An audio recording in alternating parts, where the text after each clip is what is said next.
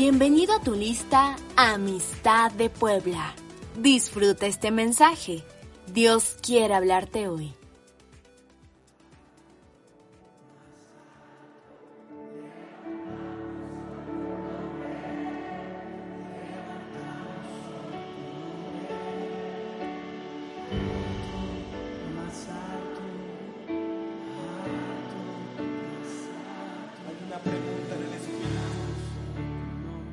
Vamos a hacer hasta que llegue el día. Declara esto alto, más alto. ¿Qué vamos a hacer mientras se acerca el día? ¿Dónde están los que van a levantar el nombre de Jesús en sus casas, en sus ciudades, en sus naciones? Hasta que no haya fuerza en mí, confesaré tu nombre. Hasta que te vea volver.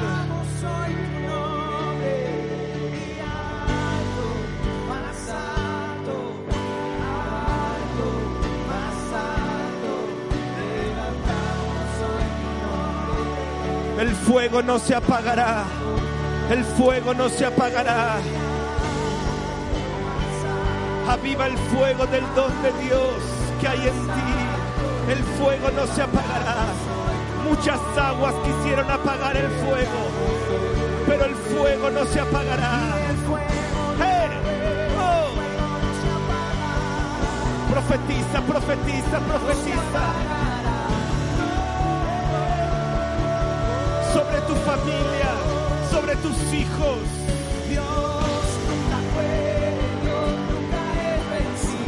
La zarza no se consumirá, la zarza no se consume amistad de Puebla, la zarza que te llamó sigue ardiendo.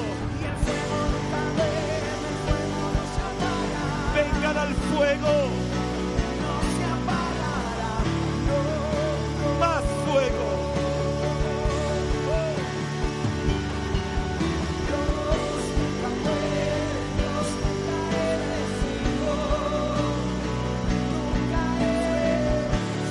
Sentían que se estaban apagando, levanta tus manos y recibe esta impartición. El fuego nunca duerme.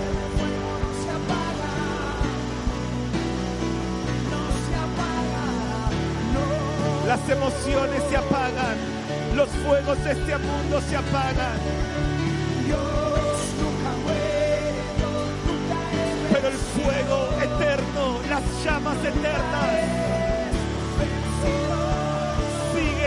Haciendo arder a todo el que tiene hambre.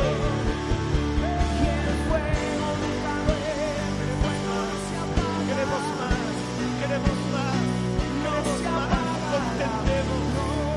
Aviva el fuego, aviva el fuego, aviva el fuego en mi hogar, aviva el fuego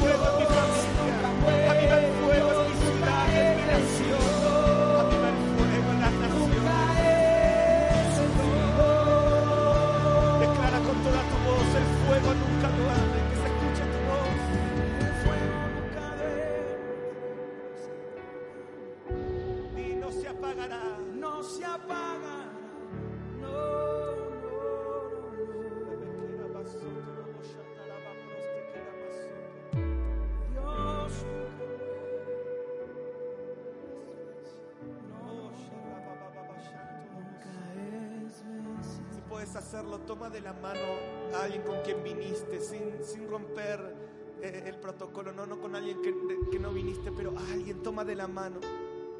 Y quiero que cante sobre su vida esto. No se apagará, no se apagará, no se apagará. Vamos, comencemos a orar unos por otros. Profetiza. El fuego nunca duerme, el fuego nunca duerme, el fuego nunca duerme. Y el fuego nunca duerme. No se dormirá tu fuego. No se dormirá. No se apagará. Viva el fuego del don de Dios que hay en ti. Ora, ora para que ahora todos puedan experimentar y ver. Dios tiene manos y toca, ojos y ve, boca y habla, pies y anda. Queremos verte, queremos sentirte en esta mañana. Mientras profetizamos, el fuego nunca duerme.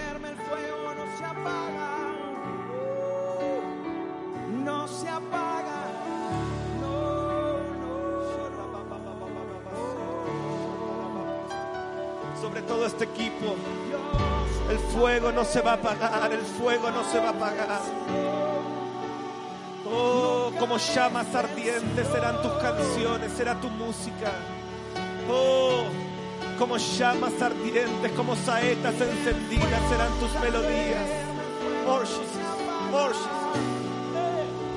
Más, más, más. No se apagará, no se apagará, no se apagará, no se apagará, no se apagará, no se apagará. Y todo lo que quiso venir a hacer apagar tu fuego, oh, lo va a multiplicar, lo va a multiplicar, lo va a multiplicar. Porque lo que el enemigo no contaba, que la zarza que no se consume opera en tu interior. Y él quiso apagar el fuego. Pero así como Elías, cuando él tiró agua sobre el altar, vino el fuego y se manifestó Dios. Toda agua que quiso apagar tu fuego solo provocará más manifestación del Espíritu. Oh, sobre todo, sobre todo, sobre todos en este auditorio.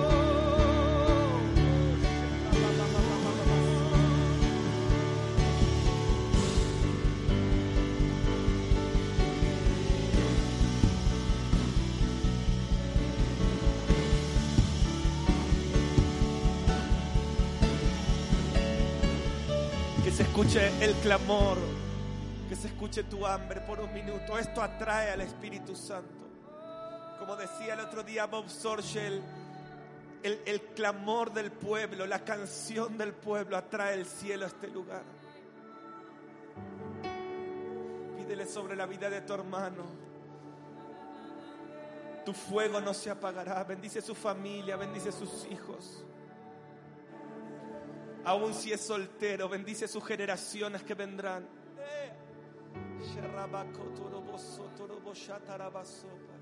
Quiero profetizar que el fuego no se apagará en tu casa. Aún los que no tienen hijos, recibe el fuego no se apagará en tus hijos y en los hijos de tus hijos. Porque la zarza que inició esta iglesia es la que no se consume, no estaba basada en los hombres. No fueron los tremendos hombres y mujeres que construyeron este lugar. Los que los que aseguran que el fuego sigue ardiendo es, el, es la zarza que no se consume. Y la zarza sigue ardiendo en este lugar. La zarza sigue ardiendo en este lugar el Dios de Abraham, el Dios de Isaac, el Dios de Jacob, el Dios de los padres de esta casa, el Dios de los hijos de esta casa, es el Dios de esta generación de fuego que está viniendo, la generación maranata. El Dios de nuestros padres y abuelos es el Dios de nuestros hijos. Aleluya. El Dios que llamó a muchos allá por los 80 es el Dios que asegura que nuestros hijos irán más lejos y correrán más rápido. El fuego no duerme, el fuego no se apaga. Amistad de Puebla, yo te he enviado mensajeros, te he enviado profetas, te he enviado embajadores, pero nunca fueron ellos los que mantienen el fuego ardiendo, es mi zarza en el espíritu de este hogar. Es que no se duerme, el que te guarda, Él nunca duerme. Por eso queremos más y por eso sabemos que hay más. Por eso creemos que la gloria postrera será mayor que la primera. Si tú lo crees, dale gracias, dale gracias. Levanta un cántico de gratitud. Levanta un aplauso de gratitud. Levanta una voz de gratitud. Una voz de gratitud.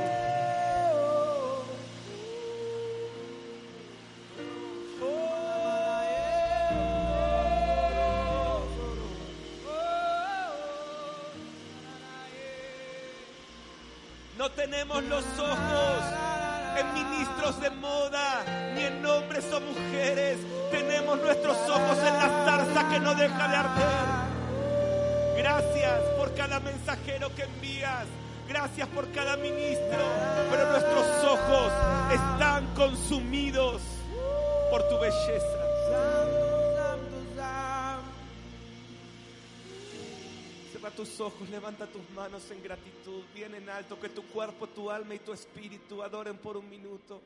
Yo quiero que cantemos una frase que queremos enseñarte, porque si puedo resumir estos últimos cuatro días, pero si puedo resumir mi vida, cuando pienso en el momento en que me encontré con la cruz, cuando pienso en el momento donde el Espíritu Santo me llenó, cuando pienso en tantos momentos en mi vida donde siempre tú has estado. ¿Cuántos pueden recordar tantos momentos donde Él siempre ha estado? Aun cuando estaba en el pozo, tú me sacaste de ese pozo cenagoso y afirmaste mis pies sobre la roca. Cuando veo a Cristo en tanta gente hermosa en este lugar, hay una sola oración que me sale y es hermoso. Jesús, eres hermoso. ¿Cuántos pueden con sus palabras decir, Jesús, eres hermoso? Cuando veo los pastores de esta casa y su historia profética y sus cicatrices de tantas batallas, digo, Jesús, eres hermoso. Cuando veo esta nueva generación en esta casa prendida a fuego por Dios, digo Jesús, eres hermoso. Cuando veo esos niños adorando, digo Jesús, eres hermoso. Cuando veo a los que danzan con sus banderas, digo Jesús, eres hermoso. Cuando veo a este pecador que su gracia rescató, digo Jesús, eres hermoso. ¿Dónde están? ¿Dónde están? ¿Dónde están los que están enamorados de la hermosura de Jesús? Si eres uno de esos, haz un poco de ruido, que el que está al lado tuyo se dé cuenta, se dé cuenta, se dé cuenta que Él no es una religión para nosotros. Él es el más hermoso de los hijos de los hombres. Nadie me amó como tú me amas. Nadie me perdonó como tú me perdonas. ¿Dónde están los que dicen, yo, yo estaba ciego, estaba perdido, pero su hermosura me alcanzó? Si eres uno de esos, levanta en alto tus manos y canta esta oración con Agustín.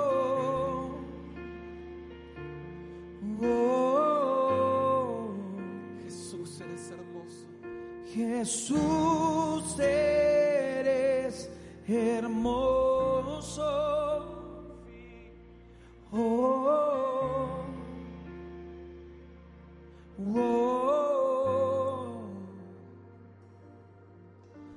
Jesús, eres hermoso. Oh, oh.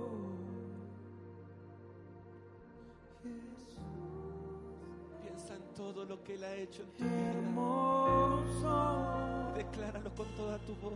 Oh, Levanta tu rostro al cielo, como mirando al que ha de venir y dile, Jesús, eres hermoso. Alzaré mis ojos a los cielos, ¿de dónde vendrá mi socorro? Mi socorro viene de ti, quien hizo los cielos y la tierra.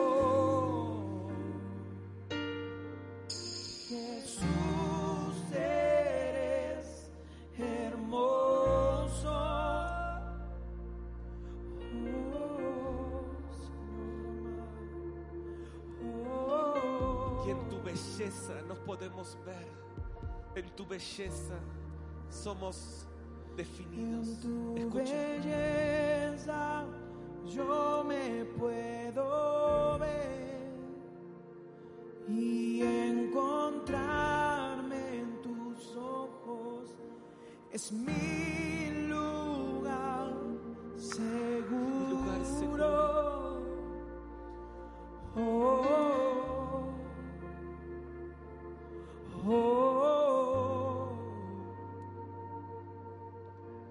Jesús eres en tu belleza, yo me puedo ver y encontrarme en tus ojos es mi lugar seguro. ¿Cuántos se encuentran en su lugar seguro?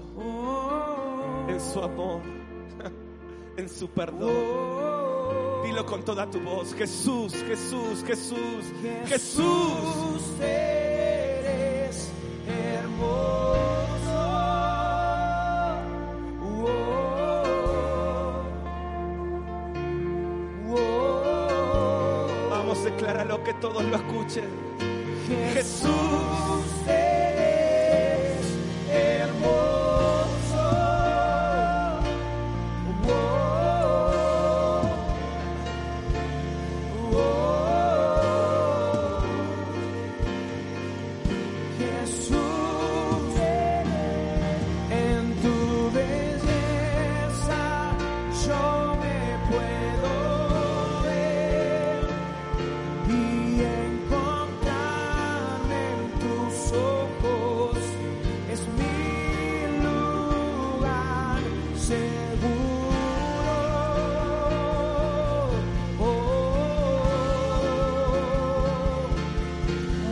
Cuando llegue el día y lo veas venir, dirás, Jesús.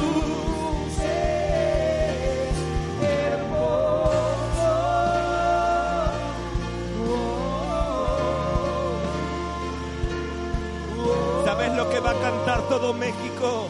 Va a cantar esto.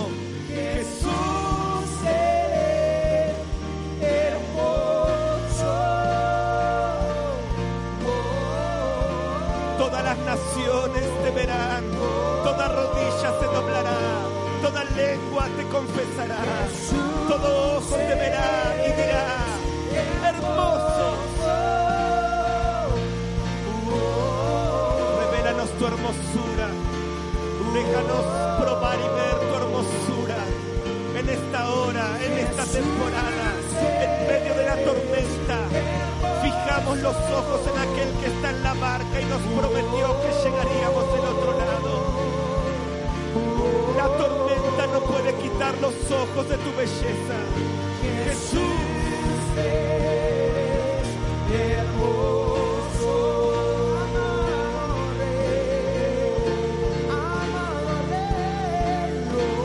Jesús, eres hermoso las voces. Jesús eres hermoso. Esto es lo que la cruz ha provocado. Dos mil años después,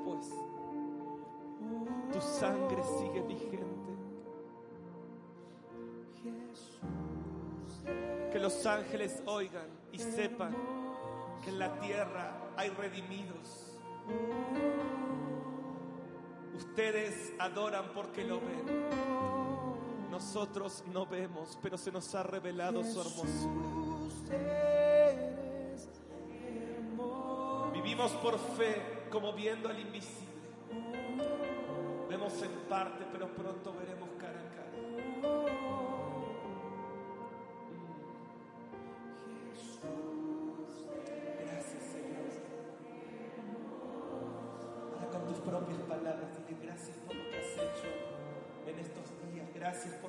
en mi vida. Pero en esta tarde queremos más. Vamos por un minuto. Dile al Espíritu Santo, queremos más de ti. Revélanos más la hermosura de Jesús. Revélanos más la gloria del Hijo. Te damos toda la gloria, te damos gracias. Como novia te decimos, eres hermoso. Como hijos te decimos, Abba Padre. Y recibe este aplauso de amor, de gloria, de adoración. Eh. En el nombre de Jesús, ¿cuántos pueden decir amén? Y amén. Toma tu asiento unos minutos. Quiero compartirles una palabra. Ahí Au se queda conmigo.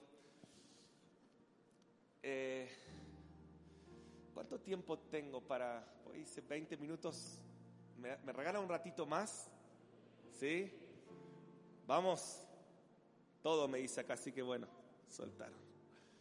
Eh, Mamá Ruth dice, el que tenga aquí que se vaya, así que Le digo a mamá Ruth que, digo, le digo mamá Ruth porque una mamá es alguien que te hace sentir seguro. Y esta mujer a mí me hace sentir seguro, me hace sentir amado. El primer culto, no sé, ¿quiénes estuvieron en el primer culto? Creo que algunos se quedaron. Hablamos de, de cuando vivimos como hijos, ¿sí? Que ser hijo no es una teología en tu mente, es una verdad que se activa cuando vivís cada día en intimidad con el Padre. Por mucho tiempo, bueno, yo soy hijo de pastor, me crié décadas escuchando mensajes sobre la identidad, pero una cosa es entender quién sos y otra cosa es vivir en intimidad con el Padre que te define. ¿sí? No se trata, eh, la, la paternidad de Dios no es una teología para entender, es una verdad para experimentar, que te transforma. Y algo que he aprendido que cuando caminamos como hijos, nos transformamos en padres espirituales. Y cuando ves el ejemplo del apóstol Pablo, él era un papá, él le decía hijitos, Gálatas, hijitos. Fíjense cómo él veía a sus discípulos como hijos. Juan decía hijitos.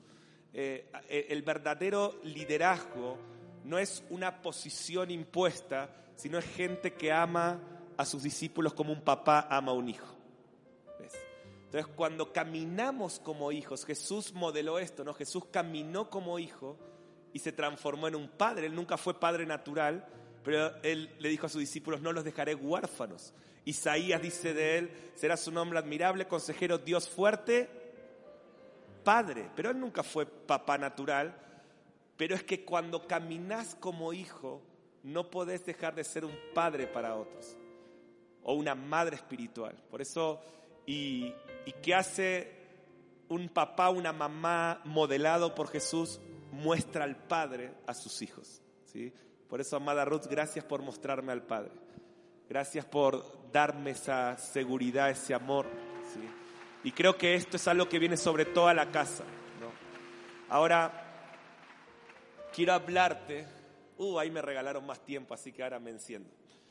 Quiero hablarte sobre una expresión que ha sido mi oración los últimos años, que es otra dimensión de la paternidad de Dios, que es esta, que es enséñanos a ser familia. Quiero que lo digas conmigo, enséñanos a ser familia. Una vez más, enséñanos a ser familia. Dios no vino a establecer una religión, Dios vino a restaurar la familia, la familia espiritual. Dios es un padre. Eh, y, y, yo he aprendido que, que a veces es más fácil escuchen lo que voy a decir, aprender a ser hijos que aprender a ser hermanos. Y a veces creemos que entender la paternidad de Dios es, va Padre, Él es mi Padre, yo soy tu hijo, yo solo sé que Él es mi Padre, yo soy su hijo, mi Padre me ama, y creemos que acá se acaba.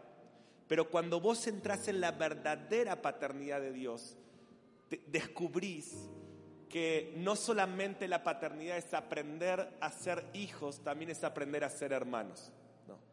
Y, he descubierto en, mi Biblia, en la Biblia, que la mayoría de las historias bíblicas nos muestran que el gran problema no era tanto de las personas con Dios, sino entre hermanos. No sé si ustedes lo notaron alguna vez, pero lo vemos en Caín y Abel, por ejemplo. El primer asesinato en la Biblia fue a un adorador, en la historia. Escucha esto, el primer asesinato en la historia fue un adorador, Abel. Y y no lo mató el enemigo, lo mató su propio hermano. Hoy en día siguen muriendo adoradores, no a manos de Satanás, sino a manos de los propios hermanos. ¿Sí o no? Entonces, yo veo este, este patrón diabólico en la palabra. Hermano, José tuvo un sueño. ¿Quiénes fueron los enemigos de José? Sus hermanos, hasta los, egipcios, hasta el enemigo natural lo aceptó, pero sus hermanos no. Eh, Jacob eh, perdón, Isaac y Esaú, no, Jacob y Esaú, ok, Jacob y Esaú, hermanos, peleándose. Eh, el hijo pródigo, ¿Se acuerdan? Con el hermano mayor, dice, ah, mi hermano que se fue, etcétera, etcétera. Entonces podríamos ver en la palabra tantos ejemplos. Y ahí tenemos un, un desafío como iglesia para el avivamiento que viene, que es aprender a ser familia. Entonces, si vos llegas a conectar, yo solo les quiero decir esto, si llegan a conectar todo lo que Dios viene hablando desde el miércoles en este lugar y los que no vinieron, conseguí las enseñanzas. Si vos conectás todo lo que viene, es una bomba atómica espiritual que va a hacer temblar el infierno que viene contra tu vida. Pues es una cosa, cada enseñanza, cada cosa que Dios ha soltado, tiene un nivel de profundidad y es una construcción espiritual por el Espíritu. Pero quiero terminar esta, este tiempo hermoso que hemos pasado con ustedes hablando sobre aprender a ser familia. Dice, Jesús dijo, todo reino dividido contra sí mismo no prevalece y toda casa dividida contra sí mismo cae. O sea, ¿qué está diciendo? La misma enemistad que Dios quiere poner en el reino entre hermanos es la misma enemistad que opera en las casas, dividiendo matrimonios, separando padres con hijos. Si aprendemos a ser familia, vamos a entrar en nuevas dimensiones del diseño de Dios para nuestras vidas. Y cuando estudiamos, eh, se, llama esta convocatoria, se acerca el día, y cuando estudiamos las dinámicas que van a venir mientras se acerca el regreso de Cristo en Mateo 24, el Señor dice, una de las cosas que van a pasar es que las propias familias se van a dividir. Jesús dijo, cuando empiece todo este caos, que serán señales, que, quede claro, no son dolores de muerte, sino dolores de parto. Todo lo que está pasando hoy en el mundo, las guerras, la, la pandemia, son señales llamadas dolores de parto. No, no, no, no, no te confundas, Dios no perdió el control, Dios está por hacer nacer algo glorioso. Por eso este es el tiempo de la iglesia, porque eh, cuando mi esposa estaba, en, estaba en, su trabajo de parto con mis dos hijas, ¿cuál era mi trabajo? agarrar su mano y decirle, mi amor, fuerza, mi amor, vamos, un poco más, un poco más de fuerza. Eran dolores, había sangre en esa sala de parto, pero algo glorioso estaba naciendo. Entonces, muchas veces la gente confunde toda la sangre que hay hoy en el mundo y todo el dolor que hay en el mundo, como diciendo, oh, Dios se enojó con la tierra, va a mandar una bomba, Dios está muerto, Dios desapareció. No, no, no, Dios nunca duerme, Dios nunca muere. Y Dios está diciendo en medio de estas dinámicas, fuerza, iglesia, novia del Cordero, fuerza, un poquito más de fuerza, un poquitito, puja un poco más, adora un poco más, intercede un poco más, porque van a hacer lo que tiene que nacer. Y lo que tiene que nacer es que toda la tierra será llena del conocimiento de la gloria del Señor. Pero en, esas, en esos dolores, de hecho hay muchas mujeres que mueren en la sala de parto. ¿Y cómo, qué está diciendo el Señor? Nos, nos habla todas estas profecías de los últimos tiempos para decir, y esto se va a repetir mucho en la narrativa de Jesús, le digo, dice, les digo estas cosas para que cuando sucedan crean. Estudiar los últimos tiempos te da fe para que cuando las cosas suceden, vos creas. Quien no tenga la narrativa de los últimos tiempos, cuando las cosas sucedan, su fe va a caer. Pero Jesús dijo, les anticipo todo esto. Léanlo, Juan 13, Juan 14, Mateo 24. Todo el tiempo es, todo lo que les digo es para que cuando esto pase, su fe se encienda, su fuerza se multiplique para dar a luz lo que tiene que nacer. Porque Él nos habló de pandemias? ¿Para asustarnos? Porque Él nos habló de guerras? Porque Él nos habló de escenas aterradoras? Una de las señales que Jesús dijo dice, habrá escenas aterradoras. Yo digo, Jesús profetizó YouTube, ¿no?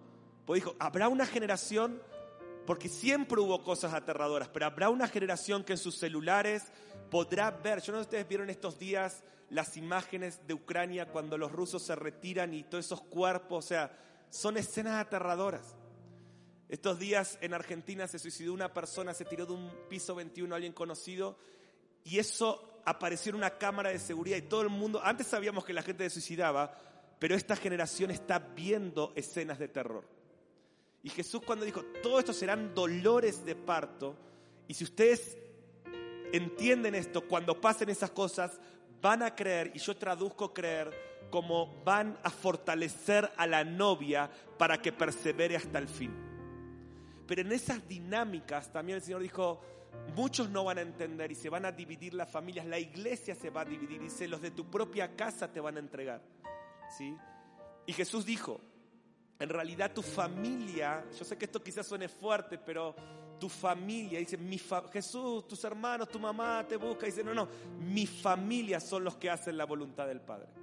Y quiero decirte que en esos tiempos de dolores de parto, los que te van a sostener, los que te van a cuidar, los que te van a fortalecer, son los que hacen la voluntad del Padre.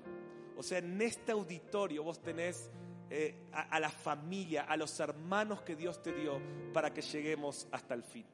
Por eso esta oración, enséñanos a ser familia. En un tiempo donde la distancia, ¿cómo llaman ustedes? La sana distancia, ¿no? todos estos protocolos, eh, tenemos que ser prudentes, tenemos que ser prudentes, pero tenemos que ser astutos y sabios de no dejar que esa distancia que hay entre sí ya soy no represente la distancia que hay entre nuestros corazones. Enséñanos a ser familia.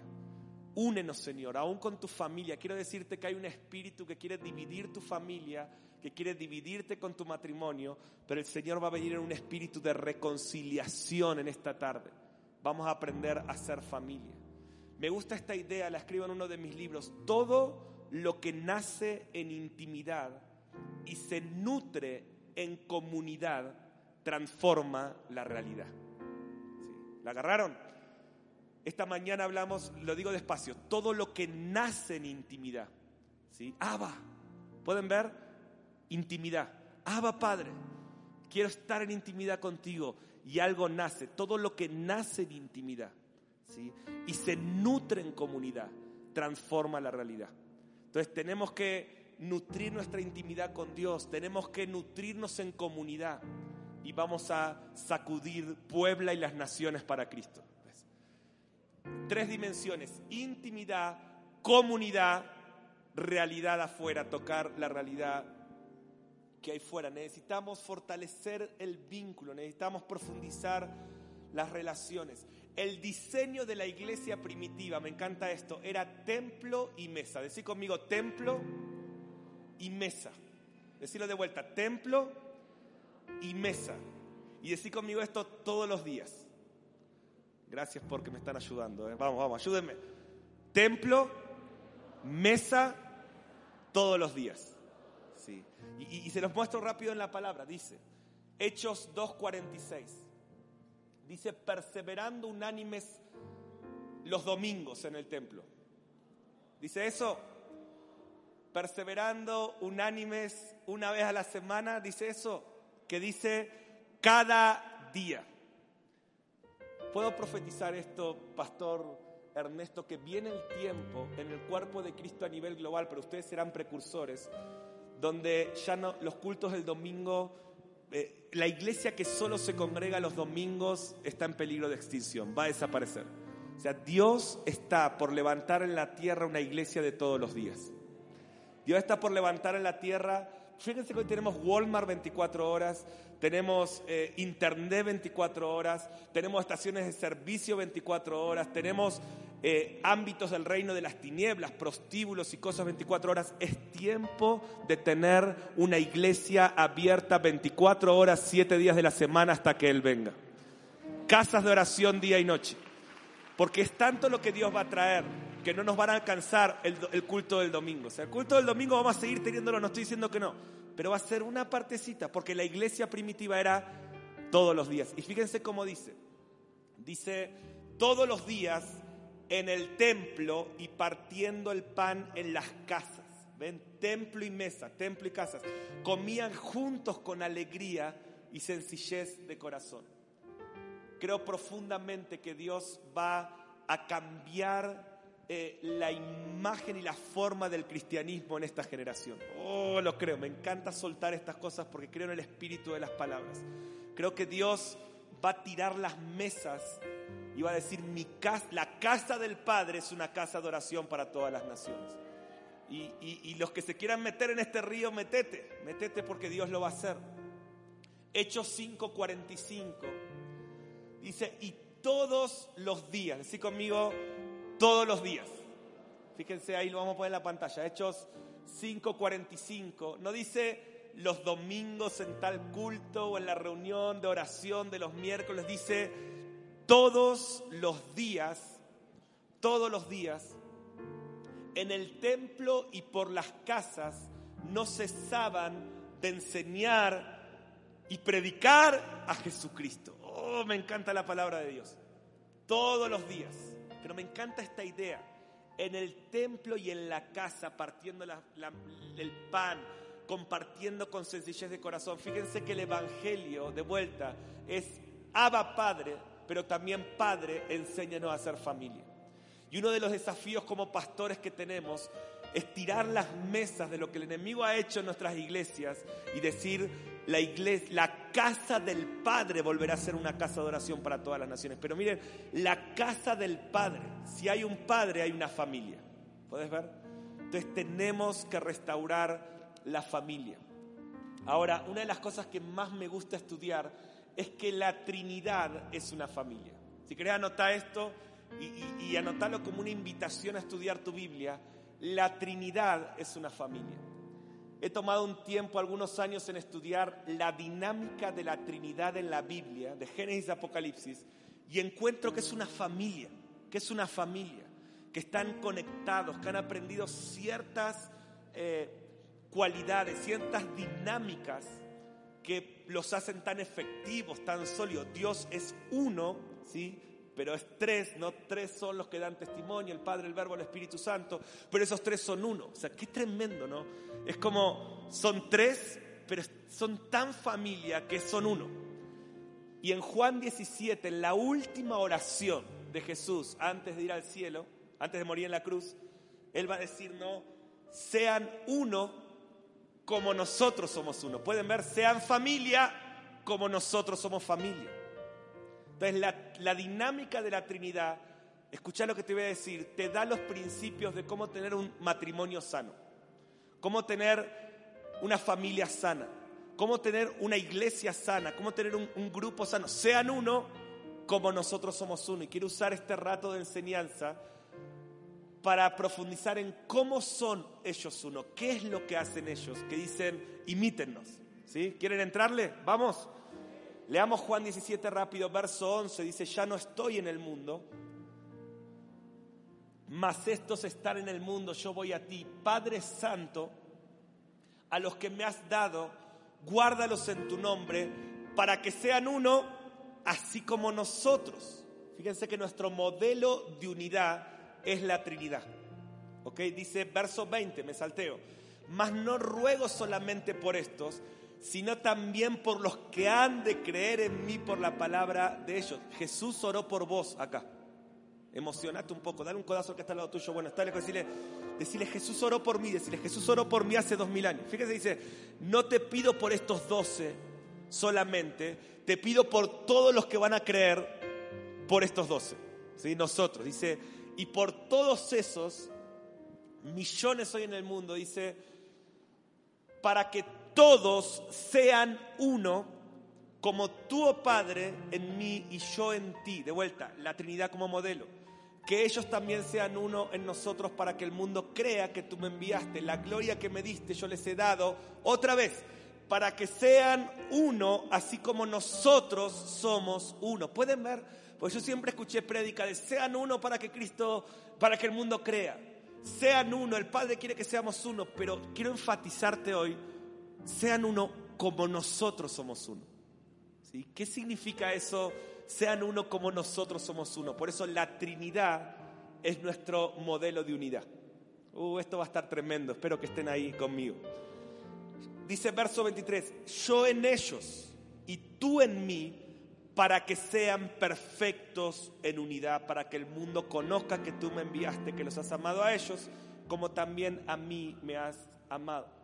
Entonces quiero darte tres herramientas que veo en la Trinidad que aplican a la familia espiritual, pero que si vos aplicas estas, estas herramientas en tu matrimonio, con tus hijos, vas a traer el modelo de la Trinidad a tu casa y vas a experimentar la perfecta unidad, que es el diseño de Dios. Entonces, tres, tres dinámicas que aprendo de la Trinidad. Sean uno, así como nosotros. ¿Cómo son ustedes uno? Bueno, número uno, lo primero que veo en la Trinidad, que ellos operan juntos. Decir conmigo, operan juntos. No, no, vamos, ayúdame. Operan juntos. Hacen todo juntos. Miren, yo estos tres principios los hemos pegado como un cuadro en mi familia. Pusimos, en esta familia haremos todo juntos. En nuestro ministerio en misión, esto es un lema, es un rema. En este ministerio haremos todo juntos. ¿Por qué? Porque el modelo de unidad es la Trinidad. Si ellos hacen todo juntos, nosotros tenemos que aprender a hacer todo juntos. Algunos versículos, tengo un montón acá que después se los voy a dejar a los pastores si se los quieren pasar, pero algunos para que entiendan el principio y sigo. Génesis 1.26. Entonces dijo Dios, hagamos. ¿Pueden ver a los tres juntos? O sea, entonces dijo Dios, hagamos al hombre, a nuestra imagen, conforme a nuestra semejanza. O sea, tengo una lista interminable de versículos acá, no se los voy a usar hoy, se los voy a dejar. Y me sorprende ver que cada vez que Dios va a hacer algo glorioso en la tierra, están los tres operando juntos. No es que hacen lo mismo, sino que hacen las cosas juntos. Unidad no es que todos hagamos lo mismo, sino unidad es que hagamos todos juntos. Entonces, otro versículo, el nacimiento de Jesús, Lucas 1.35. Respondió el ángel y, le dijo, el Espíritu Santo vendrá sobre ti, fíjense los tres juntos, el Espíritu vendrá sobre ti María, el poder del Altísimo, el Padre, te cubrirá, por lo cual el santo ser que nacerá será llamado Hijo de Dios. me encanta esto. Dice, el Espíritu vendrá, el Padre te cubrirá y el Hijo nacerá. Los tres juntos. Entonces, claro, cuando Jesús dice, sean uno, como nosotros somos uno, y en la Biblia nos modela, de vuelta, tengo un montón de versículos y a mí me sorprende ver siempre la Trinidad. Son distintos roles, pero operan juntos. ¿Se acuerdan del bautismo de Jesús? Jesús bautizado, el Espíritu Santo descendiendo y el Padre diciendo, este es mi Hijo amado. Entonces, tenemos que aprender a hacer las cosas juntos. En la Trinidad operan juntos, no hay competencia. Entienden que cada uno tiene un rol y así debe ser entre nosotros. Tenemos que aprender a operar juntos en la diversidad. ¿Se acuerdan? 1 Corintios 12, hay diversidad de dones. Hay diversidad de operaciones, diversidad de ministerios. Pero me gusta decir, cada uno tiene una pieza del rompecabezas. Si no te aprendes a conectar con otros, estás incompleto. Y ese ha sido el error. Por eso, por eso te decía, es más fácil ser hijos que ser hermanos. Porque cuando somos hijos, ah, va padre, y con vos está todo bien, te amo, mi papito, vos me amás. Pero con mi hermano somos distintos y compito y, me comparo y no entendemos que en el, el cuerpo de Cristo no es un cuerpo dividido en muchas partes, es un cuerpo unido por muchos miembros. Le voy a decir de vuelta, el cuerpo de Cristo no es un cuerpo dividido en muchas partes, es unido por muchos miembros. Y cada pieza del rompecabezas es importante. Yo tengo un hobby con mis hijas que es armar rompecabezas. Con mi hija de 8 ya hemos armado uno de mil, ¿sí? Con Connie de cuatro armamos uno de 30 piezas, ¿no? Pero nos encanta armar rompecabezas y estábamos armando este rompecabezas de mil piezas. ¿Cuántos armaron ya un rompecabezas de mil piezas? Ah, es increíble. Cuando lo tenés terminado te sentís, no sé, más cerca de Dios, ¿no? Es, es tremendo. Y nos llevó meses, ¿no? Y, y, lo hicimos ahí en la pandemia. Entonces armamos y los dos metidos y pasábamos horas y horas. Pero ¿sabes lo que nos pasó? Cuando estábamos terminando la pieza 999, ¿qué creen? Perdimos una pieza. Y nos agarró una depresión. Porque se, vos veías, por donde veías era hermoso el paisaje, era un paisaje de Italia. Y era, wow, la costa malfitana y vos veías todo. Y un agujerito ahí. Ustedes no saben lo que fue. Por una semana, no les miento. Por una semana buscábamos por todos lados, por todos lados esa pieza, Señor, danos esa pieza. Se veía hermoso, un trabajo de meses. ¿Qué creen dónde estaba la pieza? Había quedado adentro de la aspiradora. Miren hasta dónde buscamos, que se ve que en algún momento de limpieza, pero la encontramos. Y después de una semana de depresión, cuando, cuando pusimos esa piecita, ahora yo me di cuenta de esto, un rompecabezas de mil piezas con 999 no sirve. el cuerpo de Cristo sin tu aporte no sirve. Por más que vos digas, ah, pero el pastor es tremendo, pero el pastor es una pieza. Pongamos que eres la pieza central que le da, pero hay piecitas por allá arriba, que es una nubecita, que Cada uno es importante en el cuerpo de Cristo. Por eso sean uno como nosotros somos uno. O sea, en tu matrimonio, cada uno es importante para estar en el diseño que Dios soñó para ustedes. Necesitamos aprender a operar juntos. Tus hermanos están para potenciarte como familia del reino. Cristo en nosotros, decirlo conmigo, Cristo en nosotros, esperanza de gloria. Cristo en nosotros, esperanza de gloria. No dice Cristo en mí, Satanás ha hecho esto de individualizar el Evangelio. Lo importante es alcanzar mi ministerio, que Dios me use, alcanzar el plan de Dios para mi vida. Y aún lo espiritualizamos. No quiero ser usado para cumplir el sueño de Dios para mi vida. En el reino no existe la independencia. En el reino no hay individualidad. En el reino somos un redil, somos un cuerpo. Separado del cuerpo, nada puedes hacer. Dice 1 Corintios 12, 14, dice, eh, un miembro no es el cuerpo. Vieron que ahora, no sé si pasa esto en México, pero eh, se dice en todos lados, yo soy la iglesia, no necesito congregarme. No, no, vos podés ser el templo, el, templo del, del, Espíritu Santo, eso es bíblico, pero vos solo no sos la iglesia, según la palabra. Dice, un miembro no es el cuerpo. Vos solo sos iglesia cuando te conectas con otros. Y conectarse no es solo estar en este lugar, es aprender a ensamblar piezas. Entonces, si vos no entras en la conciencia de necesitamos, yo los necesito a ustedes, Kevin y te yo los necesito. Pastor Ernesto, yo los necesito, yo los necesito. No puedo solo. Sí, soy una pieza, pero he, aprendido esto. Y este es el error del espíritu de división, cuando creemos que una pieza es todo el rompecabezas. Entonces, a mí Dios me reveló una parte. Miren, dos ojos, con este ojo veo una parte y con este ojo veo otra parte pero cuando uno los dos ojos veo más. Entonces yo veo una parte, yo entiendo el mensaje de los últimos tiempos, por gracia Dios me lo reveló, entiendo ciertos aspectos, pero ese no es todo el rompecabezas, es una pieza. Los necesito, nos necesitamos. Hay un dicho futbolero, somos futboleros en Argentina, pero no vamos a hablar del Mundial de Argentina-México, vamos a llegar unidos a ese día. ¿eh? No me oren en contra, yo no les oro en contra. Hagamos un acuerdo, clasificamos los dos y estamos todos felices. Pobre Arabia Saudita y los otros, ¿no? Pero bueno.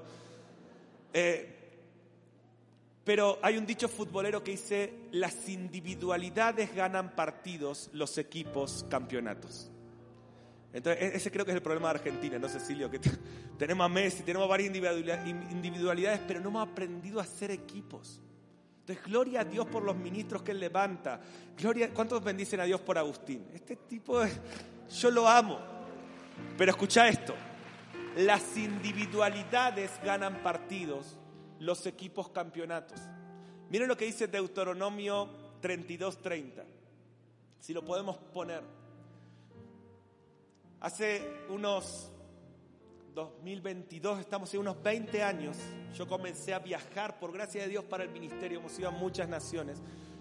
El otro día contábamos con Agustín ya como más de casi 30 naciones hemos visitado en estos 20 años. Pero Dios nos dio un principio. Desde el primer viaje, que mis primeros viajes ministeriales, escuchen, eran 36 horas en bus.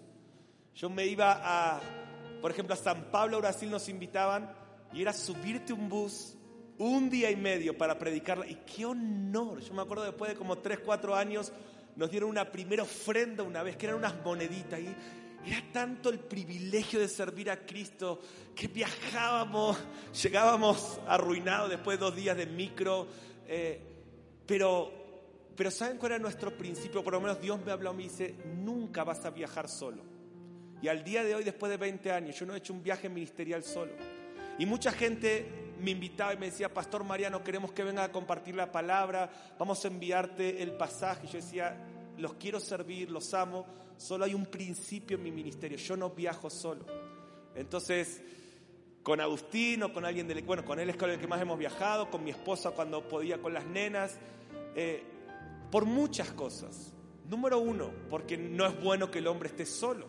Y es mejor alejarse de los límites para poder perseverar hasta el fin. Y, y eso ha sido un principio en nuestro ministerio y en nuestras vidas, pues nosotros no queremos tener una buena temporada, queremos ser fieles hasta el final. Y, y ustedes saben, muchas veces los pastores nos decían, no podemos pagar dos pasajes, te estamos invitando a vos. Bueno, nosotros lo pagamos, porque nosotros no hacemos ministerio por plata, hacemos ministerio por obediencia. Y después Dios sabe lo que... Yo siempre digo esto, Dios es mi papá. Mi hija no me tiene que pedir una casa a mí. Mi hija no es que se levanta, papi, dame una habitación o no. Desde el día que yo supe que iba a ser papá, yo le preparé una habitación a mi hija. El padre sabe lo que yo necesito. ¿Ves? Yo escribo en el libro Hijos de la Intimidad algo que está desactualizado. Yo digo, yo no tengo casa propia, pero soy dueño de toda la tierra. Y eso yo lo escribí en el 2013. Yo no tenía casa, nosotros alquilábamos en un departamento, ni orábamos por una casa, pero nosotros entrábamos y salíamos de las naciones como queríamos, porque uno es fruto de lo que ora y no está mal orar por una casa. Pero decimos esto, ¿no? Los esclavos reclaman salario, que es remuneración temporal. Los hijos reclaman herencia. Y, para mí una casa, si, yo puedo reclamar la tierra, si toda la tierra es de mi papá, ¿para qué quiero un pedacito? Yo quiero todo. Entonces, claro, yo desde chico entraba y salía de Israel, de Medio Oriente. Ahora, siempre dije esto, no está mal pedir una casa, pero el Padre sabe lo que necesita. Entonces yo digo, Señor, cuando vos creas que yo necesito una casa, vos me la vas a dar.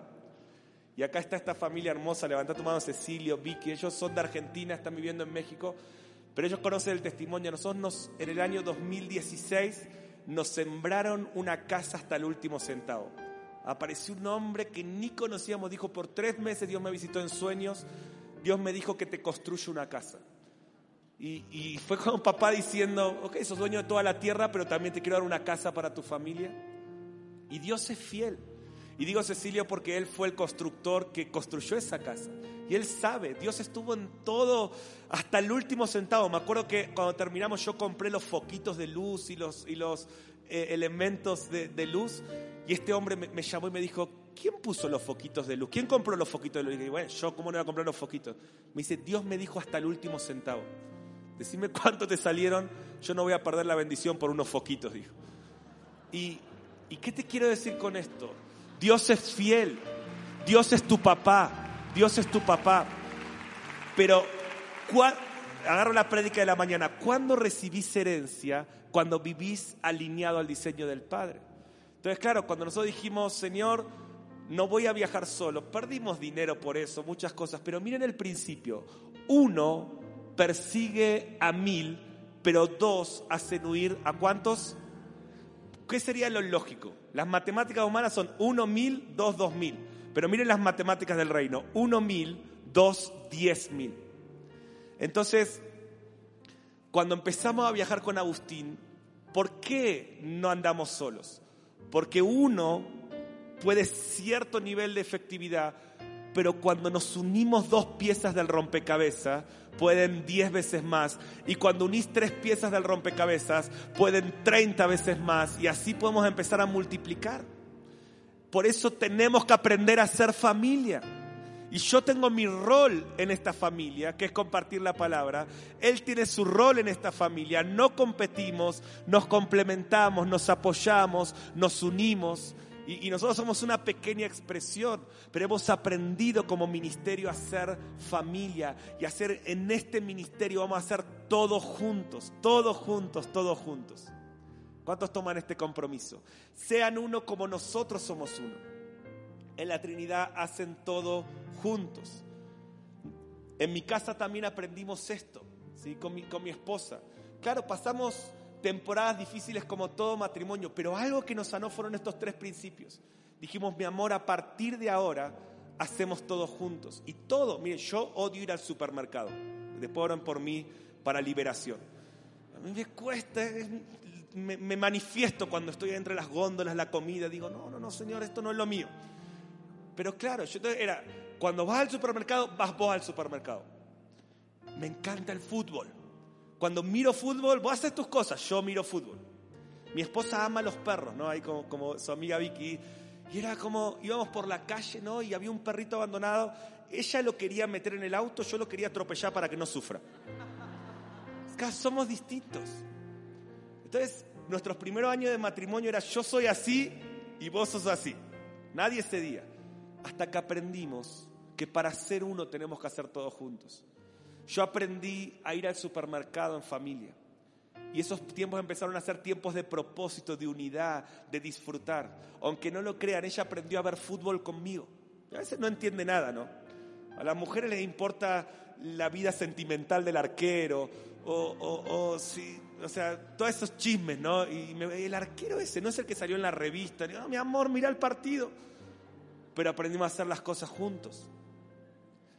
En la pandemia le compré un perro contra todos mis principios. Dije, en esta casa nunca va a haber perro porque no me gustan los perros. Y te sujetás. ¿No? Así nos iba. Pero entendí, tengo que amar lo que ella ama. Somos uno, tenemos que hacer las cosas juntos. ¿Qué creen? Compramos el perrito y todos felices. Número dos, rápido. Lo segundo que veo en la Trinidad es que operan con honra. Se honran entre ellos, ¿sí? Se honran entre ellos. Juan 17, 14, perdón, Juan 14, 14. Dice, Él me glorificará. Presten atención. Jesús dice, el Espíritu me glorificará, porque tomará de lo mío y os lo hará saber. Todo lo que tiene el Padre es mío. Juan 17, 1. Estas cosas habló Jesús levantando los ojos a los cielos. Dijo, Padre, la hora ha llegado, glorifica a tu Hijo para que tu Hijo también te glorifique. ¿Pueden ver? Él me glorificará, yo te glorificaré, el Espíritu me glorificará. Padre, glorifícame, yo te glorifico. Fíjense que todos glorifican al otro. O sea, sean uno como somos uno, aprender a honrar al otro. Verso 4 de Juan 17. Yo te he glorificado en la tierra. O sea, ¿cuál es el principio? En la Trinidad todos viven para glorificar al otro. En la, Trinidad todos honran al otro. En la Trinidad el propósito no es el engrandecimiento personal, es quiero, quiero ser parte de la mejor versión de Kevin para los próximos años. Señor, quiero glorificar, quiero honrar. ¿Pueden ver? Eso es el cuerpo. Nadie busca su propia gloria. Todos viven para levantar a otros. Y me encanta, yo me imagino, yo, me imagino muchas cosas, me gusta escribirlas, me, imagino esta charla en la Trinidad, ¿no? Porque dice, Él, Jesús dice, el Espíritu me glorificará, ¿sí? Entonces yo me imagino al Espíritu Santo diciendo, Jesús, sos tremendo, Jesús, oh, cuando estabas ahí en la cruz, yo me, se me volaron los, bueno, no tiene pelos el Espíritu Santo, ¿no? Pero me quedé así, se me volaron las palomitas que estaba comiendo Ay, cuando Jesús, cuando dijiste consumado es wow.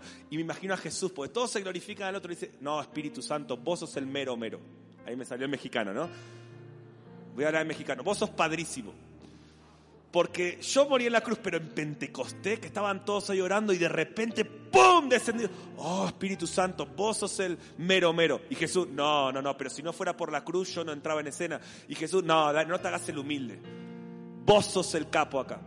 Y hasta que los dos se miran y dicen, en realidad pensándolo bien, el capo de los capos de los capos es el Padre.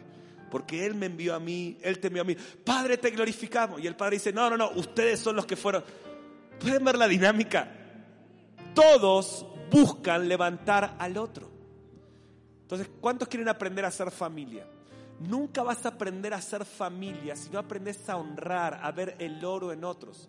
¿Qué es honrar? Anota esto, honrar es promover. Jesús miró a, Pedro y le dice, Pedro, ya no serás pescador de peces, a partir de hoy te promuevo, serás pescador de hombres. ¿Qué es vivir para honrar?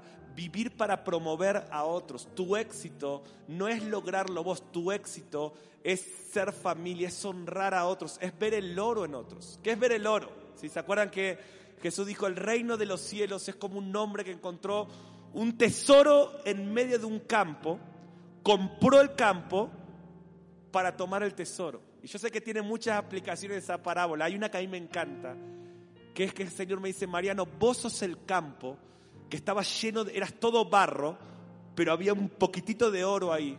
Y yo te compré con barro y todo. Yo pagué mi precio. Yo te agarré así entero con el barro, pero ahora voy a sacar el tesoro que hay en tu corazón a relucir.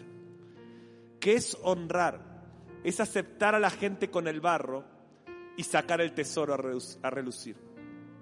El día que conocí a Agustín en el año 2010, él llegó roto al ministerio. Agus es huérfano dos veces. A los ocho años murió su papá natural, ¿sí? de una enfermedad eh, grave, pero un hombre que no estaba haciendo las cosas bien. Y a sus ocho años muere su papá natural. Y, a los, y él, su mamá, se casa con un hombre de Dios. Y en el año, ¿qué fue? 2009, ¿no? 2009. 2009 fallece su padrastro de cáncer terminal. Te imagínate, a los ocho años Satanás le dice, sos huérfano. Y, ya hace 13 años atrás, ya cuando él tiene sus 20 largos, Satanás de vuelta, sos huérfano. Entonces él llega a misión, a nuestro ministerio, con su corazón ahí, aunque un íntimo de Dios. Él es un buen ejemplo que no tenés que tener un buen padre para conocer al Padre. Porque él tuvo un tan mal ejemplo en su vida, pero él desde adolescente dijo, Dios, mi papá me falló, pero vos no me vas a fallar. Esa excusa de yo no tuve un buen padre, no puedo decirle a Dios Abba, es una buena excusa, pero al contrario, si no tuviste un buen padre, corre a un padre que nunca te va a fallar. Y cuando él llegó al ministerio, ¿qué fue lo que nos unió? Él es un hijo para mí, pero ¿qué fue lo que nos unió? Que en una de esas primeras reuniones, yo no sabía esta historia, y Dios me da una palabra para él. Y yo me acerco así entre la gente y le digo, Agustín, dos veces Satanás te llamó huérfano. yo no sabía la historia. Yo creí que lo había rechazado algún pastor, vieron esa orfandad de que dos veces te dijeron, yo digo, dos veces Satanás te llamó huérfano. Pero a partir de hoy Dios me dice que yo voy a ser un papá para tu vida. Y él me abrazó, yo no entendía nada, dije, una palabra, y claro, miren el significado y nos abrazamos y a partir, o sea, él lo amo más que un hijo, o sea, somos, somos familia, somos familia. Y a partir de ese día, yo dije, voy a vivir para promoverte. Voy a vivir para que la mejor versión tuya se vea en la tierra. Y hoy es una versión tremenda, pero sé que aún Dios va a hacer cosas mayores con este hombre. Pero eso es ser familia. Ser familia es no mirarte tu propio ombligo, es promover. Yo pienso esto, alguien dijo, Jesús nunca habló con una prostituta. ¿Cómo que no? Una ramera. Dijo, no, no, porque cuando Jesús miró a esa persona, no la vio por su condición temporal, la vio por su destino. Entonces, él ya la vio, porque Jesús ve el barro, compra el barro, pero saca el oro. ¿Qué es promover? Aprender a honrar, aprender a sacar lo mejor. Yo me casé no para que mi esposa satisfaga mis necesidades y para que me dé lo que necesito. Yo me casé para que esa mujer sea la mejor versión de mujer que puede ser. Y un día decirle, cuando estemos terminando y peinando más canas, decirle, Señor, esta es la mejor versión. Yo he sacado el oro. He vivido para que esa mujer sea la mejor versión que vos podés tener para ella. Y ella lo mismo conmigo. Así es la Trinidad. Cada uno honra al otro. Y escucha esto, todo lo que honras lo activas. Todo lo que honras lo activas. imagínense, estoy en mis últimos minutos, pero si queda una cultura de honra, la casa del Padre es una casa donde todos se honran, somos hermanos, todos quieren lo mejor del otro. Esto que hacía la Trinidad, yo te glorificaré, voy a vivir para lo mejor de tu vida y, empieza a salir el oro de todos. Y nos transformamos en una familia sólida. ¿Cuántos me dicen amén? Último consejo que aprendo de la Trinidad, se aman. Decí conmigo, se aman. Anotamos esto en mi casa. Haremos todo juntos. Nos honraremos diariamente. Amo tanto a mi esposa porque es la mujer que más cree en mí. Y yo no estaría acá verdaderamente si no fuera por, porque ella ve el oro en medio de tanto barro. ¿sí? Porque, o sea, ustedes me conocen un ratito y pueden impactarse de una parte de mí, pero mi esposa me ve todos los días, ella conoce mis días buenos, mis días malos. Pero es al día de hoy que ella me dice, mi amor, sos la persona que más me muestra a Cristo. Y yo digo, Dios mío, ¿qué estás diciendo? ¿Qué está haciendo? O sea, yo creo que no, tiene razón en lo que dice, pero, ¿sabes lo que está haciendo? Está sacando el oro. Está dice, yo te compro con barro y todo, pero voy a sacar esa parte a relucir hasta que a mí me activa, a mí me activa, ¿ves? Entonces que puedas vivir para sacar el oro de tu esposa, que puedas vivir para sacar el oro de tu esposo, que puedas vivir para honrar. Yo verdaderamente, iglesia, estos pastores que ustedes tienen son fuera de serie. Yo he recorrido el mundo. Aprendan a ver el oro, actívenlos, no sean una carga para ellos. Y si ves algo de barro que todos tenemos, enfócate en el oro. Lo que hizo Jesús con vos. Decime si el Señor nos enfoca en el, en el oro con vos. Aprende a honrar. ¿Qué es honrar? Acércate y promover. Da palabras de honra. Amén. ¿Cuántos van a empezar a practicar esta cultura en este lugar? Entonces, hacen todos juntos, se honran y por último, quiero terminar mostrándote que se aman. Dice Juan 15, dice, como el Padre me ha amado, Juan 15, 9, así también yo los he amado. Fíjense, el Padre me ama, yo lo amo. Fíjense, sean uno como nosotros somos uno. Hacen todos juntos se glorifican entre ellos y se aman, se aman. ¿Saben lo que significa egoísmo? Ego, yo, ismo, práctica. El egoísmo es la práctica del yo.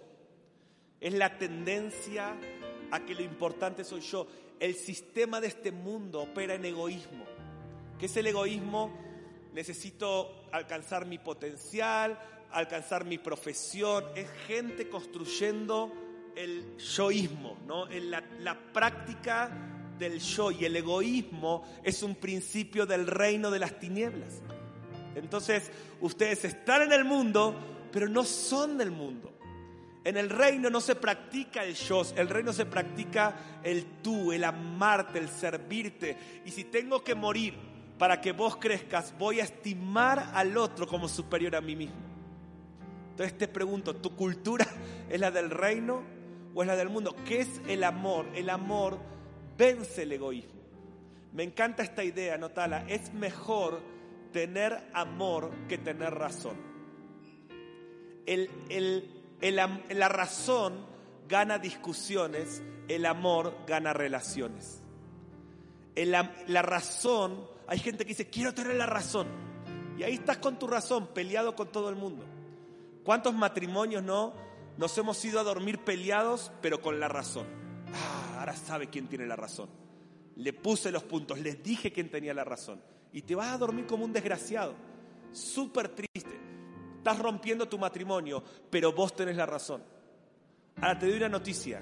Ella se fue a dormir con el mismo... Ella también cree que tiene la razón. Y así está el matrimonio.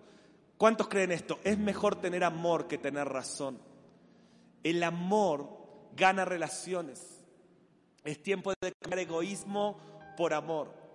Es tiempo, escucha bien, de cambiar piedras por toallas. Es tiempo de cambiar piedras de crítica por toallas de servicio. En Juan 13, 3 al 5, último versículo que uso. Juan 13, 3 al 5. Me encanta esto, dice sabiendo, decir conmigo sabiendo.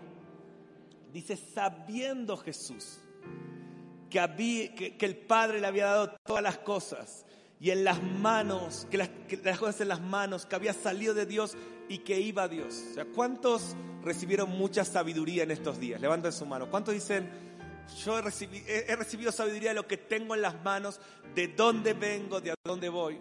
Pero mira qué interesante, sabiendo que hace Jesús, ¿sí? lo tiene en el siguiente versículo, dice, se levantó de la cena, se quitó su manto y tomando una toalla se la ciñó. Y acá hay un principio que quiero que anotes, el que más sabe, más pies lava. ¿Sí o no? Entonces, ¿qué vas a hacer con todo lo que has aprendido? Vas a lavar pies. Amén. Por eso enséñanos a ser familia. ¿Qué es ser familia? Es aprender a lavar pies. El amor vence el temor. El amor, Satanás no puede falsificar el amor porque Dios es amor. Dice primera Juan, a Dios nadie lo ve, pero cuando nos amamos, manifestamos a Dios. Tenemos que aprender a amarnos. Hombres mexicanos, no sos menos hombre por decirle a alguien te amo, sos más parecido a Cristo. Tenemos que cambiar la cultura de Babilonia y empezar a practicar la cultura del reino. El amor cubre multitud de faltas. El amor, todo lo que amás, lo transformás. El amor, amar, anota esto, amar es más poderoso que juzgar cuando querés transformar. El amor tiene más poder que el juicio. Nunca vas a transformar a alguien juzgándolo, pero sí amándolo. Y no te estoy hablando de un amor romántico, te estoy hablando del amor de 1 Corintios 13. El amor es sufrido. El verdadero amor duele. Me, encanta cómo lo dice Jason Upton. Dice, el amor es una palabra peligrosa para los que temen perder el control. Porque el amor te saca el control. Yo cuando te amo, te estoy diciendo, me vas a lastimar, me podés ser infiel, pero yo te voy a seguir amando. ¿Se acuerdan? Aunque fueren infieles, yo permaneceré fiel, porque no puedo negarme. ¿Cuántos son amados de esta manera por Dios? El amor no se da por vencido. Me encanta que dice, no entristezcan al Espíritu Santo. El Espíritu Santo se hace vulnerable por amor. El Espíritu Santo te da la capacidad que lo puedas entristecer y sabe que lo vas a hacer. Pero Él te ama. Él no desiste de vos. Y en la Trinidad se aman unos con otros.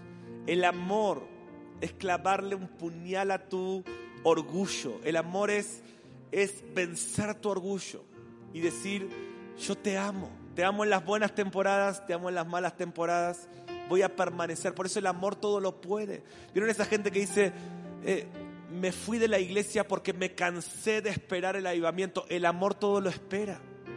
Me fui de la iglesia porque la iglesia me lastimaron. El amor no guarda rencor. Me fui de la iglesia porque a veces sufro. El amor es sufrido. El amor, me fui de la iglesia porque no me están dando lo que me gustaría recibir. El amor no busca lo suyo. Entonces, ¿cuántos creen que tenemos que aprender a ser familia? Termino contándote este, este testimonio. Tengo un amigo que dio su vida al ministerio y ha predicado en tantos lugares. Y hace unos años él llega a su casa después de un viaje ministerial y, se encuentra a su esposa llorando en el sofá, angustiada, no sabía qué le pasaba. Él me llama, creo que fue su primer llamado para contarme esto. Y dice, amigo, llegué a casa con toda la bendición de ese viaje, tocando naciones, generaciones, y mi esposa estaba llorando en el sofá. Y le dije, mi amor, ¿qué te pasa? Y ella no pudo aguantar. Y me dijo, no aguanto más. Te tengo que confesar, te fui infiel. Hace meses me empecé a sentir sola y me siento avergonzada, estoy arrepentida. Pero tengo que confesarte, Dios no me deja, me ha confrontado. Perdón, te engañé con uno de tus discípulos. Y, mi amigo me llama, nunca voy a olvidar ese momento y yo tenía un nudo en mi garganta y me dice, amigo, estoy destruido. Le di mi vida a Dios, lo he servido.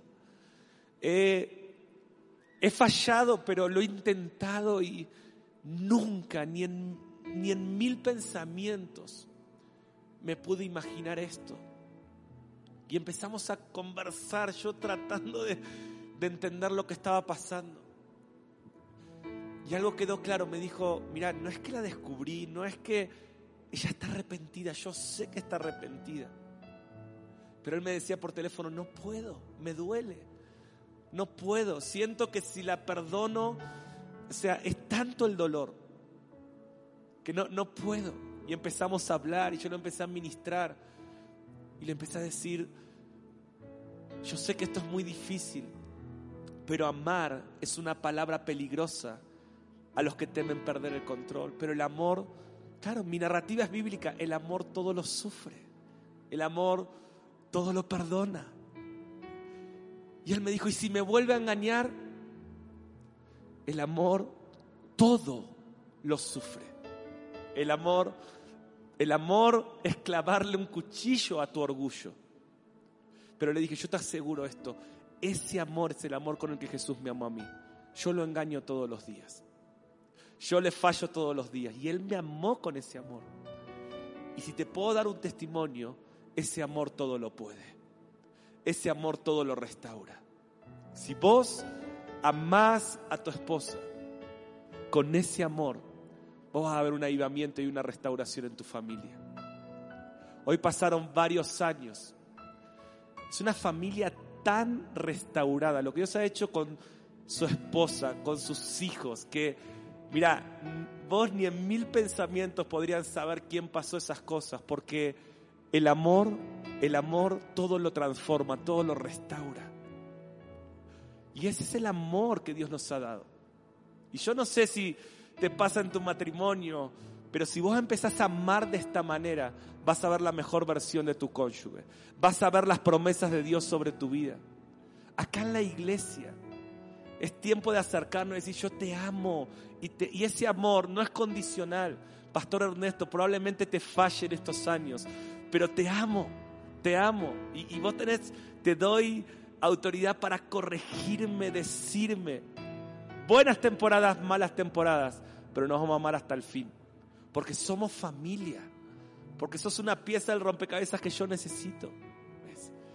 Y todo lo que amamos lo activamos. Todo lo que amamos, siempre que hagas las cosas por amor, ministros que están acá, y les digo a todos, yo no vine acá a hacer una performance ministerial, yo los amo.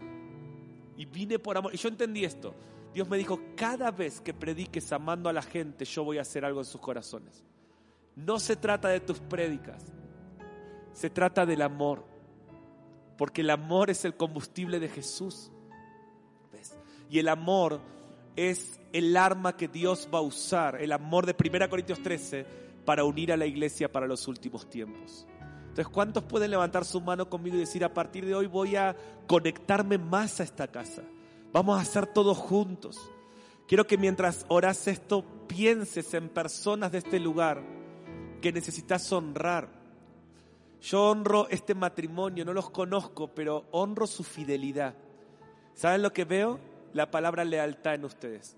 Lealtad es una de las cualidades más impresionantes del ejército de Dios. Y quiero honrarlos hoy por su lealtad. Quiero decirles que esa lealtad ha activado, ha traído a Dios a este lugar. Honro, honro la lealtad en las buenas y en las malas temporadas, porque somos familia. Y una familia pasa las cimas de las montañas, los valles, pero estamos juntos hasta el fin. Y quiero profetizar que ustedes son claves para unir la casa. En el nombre de Jesús. Honro su fidelidad. Honro, honro el oro que han aportado a esta casa. Honro los años, honro eh, de vuelta, no los conozco, pero, pero estoy escuchando a quien los conoce. Honro la entrega, honro la humildad. Veo que son personas que sanan y que sostienen. Sanan y sostienen. Hay, una unción de sanidad, hay una unción, sanidad del corazón padres espirituales para esta casa. Amén. ¿Cuántos lo creen? Y así para cada uno de ustedes, este, estos hermanos son tremendos. Honro sus vidas, honro sus vidas. Gracias, les digo gracias. Eh, Dios agradece. Mira, cuando mi hija hace algo por mí, yo le agradezco. Gracias, hijita, por traerme el sándwich. Gracias, hijita. Y Dios les dice, siento usted, Dios les dice, gracias. Ha valido la pena. Gracias. Gracias por su sacrificio, por su fidelidad, por su lealtad y por su esfuerzo. Y así a cada uno de ustedes. ¿Cuántos los, lo reciben? Pero a ver, yo no los conozco. ¿Saben qué, qué, más sentido tiene cuando uno de ustedes que los conoce se acerca y te dice gracias? Gracias por tanto, tanta inversión. Gracias por haber puesto tu talento en la casa del Padre. Veo Veo que muchos quisieron tu talento, veo que muchos pidieron tu talento, hasta quisieron comprar tu talento. Pero yo te honro por haberlo puesto en la casa del Padre. Y el Señor te dice, has hecho un depósito celestial tan grande que cuando veas ese depósito, toda esa gente que quiso comprar tu talento se va a avergonzar. Te honro por esto. Te honro por esto. ¿Y cuántos creen que todo lo que honramos lo activamos? Ahora, yo no tengo que hacer esto. O sea, sí lo tengo que hacer, ¿no? Pero ustedes son familia. Cualquier persona me puede honrar a mí, pero créeme, cuando mi esposa me dice, veo a Cristo en vos, que ella me conoce, ella sabe mis luchas, mis días sin fuerzas, hay algo que pasa cuando somos familia. Yo quiero profetizar que acá en Puebla esta, esto común que es la división de hermanos no va a pasar. Acá todo espíritu de Caín en el nombre de Jesús es cancelado. Acá no habrá personas que matan con sus palabras a los adoradores. Acá habrá personas que honran. Acá habrá personas que creen. Acá, acá habrá personas que aman. Acá habrá personas que perdonan. Que perdonan. Porque solo el que es perdonado puede perdonar. Y si alguien te hizo algo, déjame decirte esto, el amor no guarda rencor. Pero Mariano es que me lastimaron, es que me fallaron. ¿Y acaso vos no le fallaste al Señor? Cada vez que alguien me lastima, yo recuerdo la tristeza que le causa al Espíritu Santo. Y Él me recuerda su perdón. Entonces uno va liberando perdón, porque solo los que son amados aman, los que son perdonados perdonan. Es tiempo de perdonar, es tiempo de amar, es tiempo de ser familia. ¿Cuántos me dicen amén a esto? Amén, amén, amén. Dale ese aplauso al Señor. Por eso, hoy cantábamos a la mañana Abba Padre. Yo quiero cantar Abba Padre, enséñanos a ser familia. Pero si te animás a hacerlo, empezá con alguien que esté a tu lado. Quizás sea tu esposa o tus hijos o un amigo, una amiga te animás a decirle, te honro, te animás a empezar a orar por esa persona y sacar a luz el oro, decirle, hay tanto oro en tu vida, gracias por ser perseverante, gracias por no cansarte, gracias por tu lealtad, gracias por tu esfuerzo, gracias por tu hambre, que estés hoy en este lugar, habla de que sos un hambriento por Dios. Y si vos unís todas las piezas que Dios nos habló en estos días, más esta de esta última reunión, vas a ver que todo el rompecabezas se une para un gran avivamiento. ¿Cuántos lo creen? Comienza a orar por alguien que está a tu lado, comienza a bendecirlo. Dile, quiero que hagamos todo juntos. Si sientes ir a buscar a alguien que está en otro lugar, puedes hacerlo. Si tienes que ir a pedir perdón, si sientes ir a honrar a tus pastores o a alguien, manteniendo el cuidado de, de los protocolos, pero no dejes que esta distancia social sea una distancia espiritual. Amén. Vamos a romper esa distancia mientras estamos adorando, mientras estamos adorando. Algunos van a reconciliarse con familiares que no están en este lugar, con otros, pero ora por alguien. Y si no estás orando por nadie, ponte de pie, levántale tus manos y dile, enséñanos, enséñame a unir, enséñame a reconciliar. Enséñame a honrar. Enséñame a amar como tú amas. A ver como tú ves. Oh,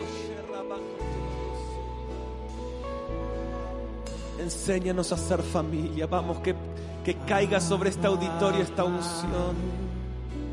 Enséñanos a ser familia. Abba Padre. Enséñanos a ser. Si sientes buscar a alguien, búscalo. Si, si el Espíritu te muestra ir a honrar a un servidor, a un pastor, a un líder, muévete en el Espíritu. Enséñanos a ser familia. Abba, Abba, Enséñanos a ser familia.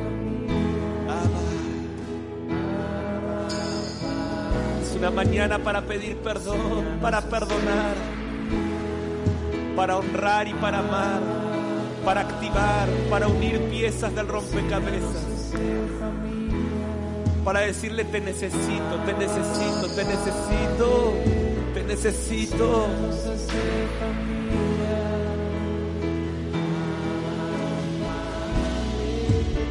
Enséñanos a ser familia.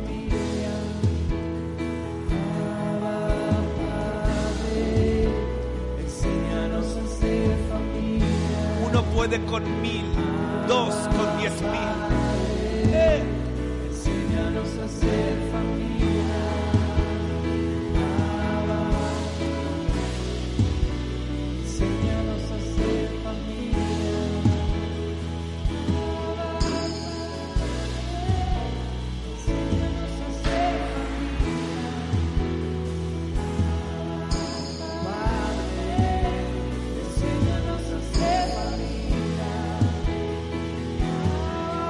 Tú estás sanando corazones. ¡Eh!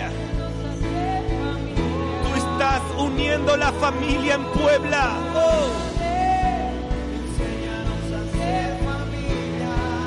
Hay una unción de sanidad ahora. Hay una unción de reconciliación, de perdón, de unidad. La Trinidad operando en este lugar.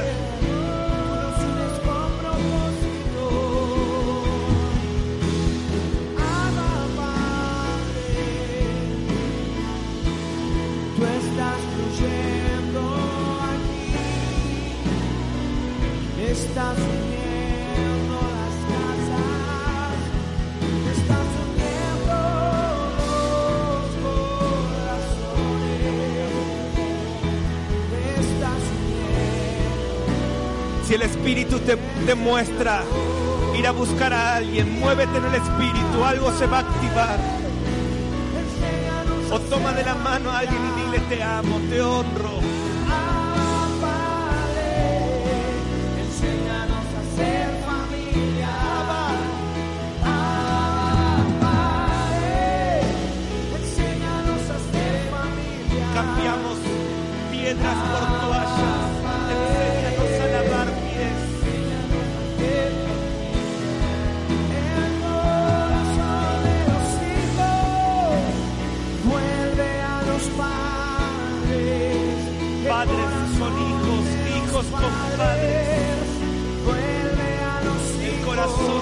Hijos vuelve a los padres y de los padres a los hijos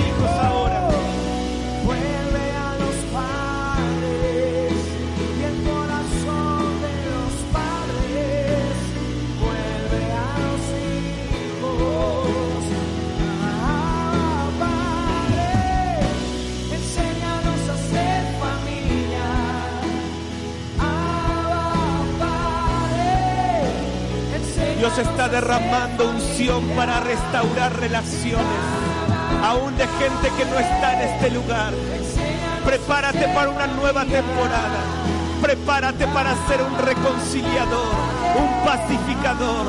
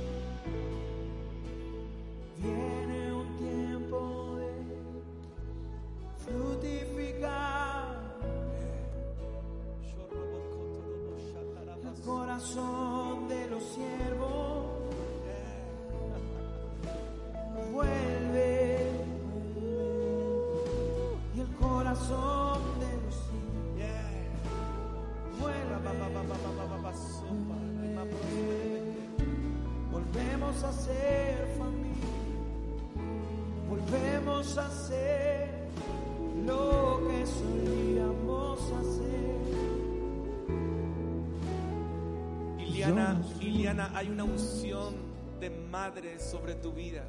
Por eso hubo tanta resistencia en este embarazo. Veo que Dios te levanta como una mamá de, corazones huérfanos. Veo en tus manos una medicina para sanar. Oh, Quiero afirmar en tu vida un don de sanidad y- y tiene que ver con lo físico, pero veo que tu ministerio es sanar corazones eh, enfermos, dolidos. Te veo orando por personas deprimidas y con una oración va a haber libertad. Y todo lo que el enemigo quiso detener, o sea, todo dolor de, que vino para detener, va a ser un dolor para dar a luz. En el nombre de Jesús, en el nombre de Jesús, profetizamos sobre tu vida como una mamá que une la casa. Y ni siquiera en estos años va a ser tremendo, pero aún en 20, 30 años vas a tener un ministerio tan reconocido de sanidad. porque Dios confía en vos, Dios confía en vos.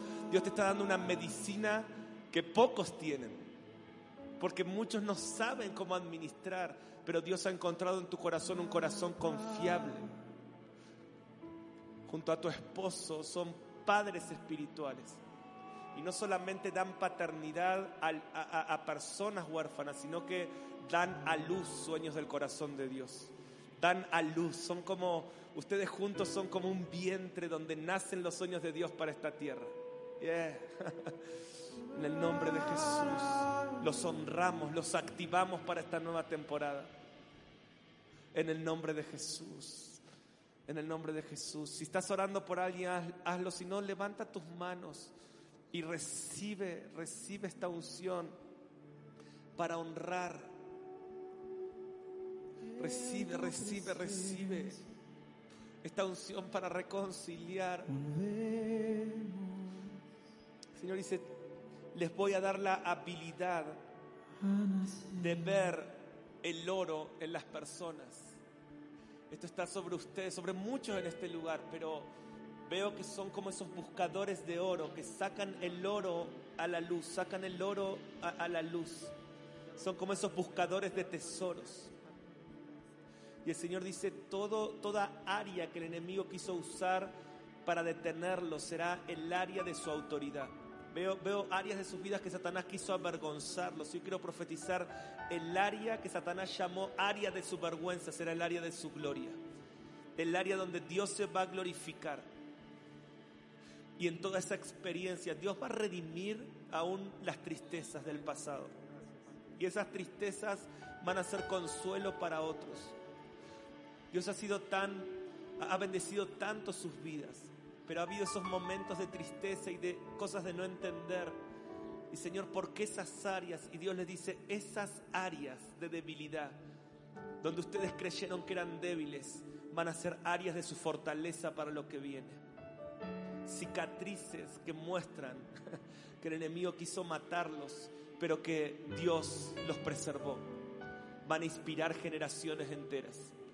No tengan miedo a mostrar sus cicatrices, porque esas cicatrices van a inspirar generaciones enteras. Van a ver el oro en las personas y lo van a sacar a la luz, buscadores de tesoros.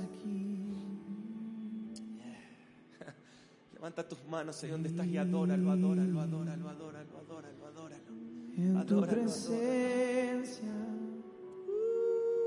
se disipa el temor. Dios te va a usar para restaurar. Dios le está entregando a muchos ministerios para restaurar matrimonios. Recíbelo. Para unir hijos pródigos de vuelta al Padre. Pídele ahí en tu lugar. Úngeme con tu amor. Úngeme con un espíritu de honra, úngeme con un espíritu de unidad. Si te has dividido con alguien porque es distinto a vos, acércate y dile, yo te necesito, somos distintos, pero necesito la pieza del rompecabezas que sos. Porque sin tu vida mi vida está incompleta, sin tu vida me falta algo en el diseño de Dios para mí. En el nombre de Jesús. Adoremos unos minutos más. Padre, hoy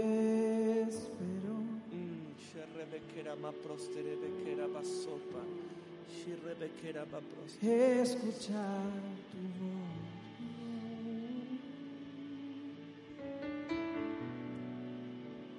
Saber que apruebas lo que digo y lo que soy.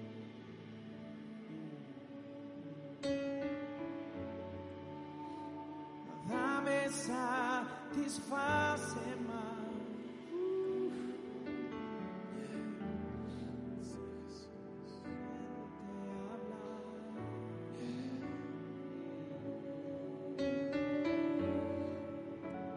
Diciendo que nunca te irás, papá,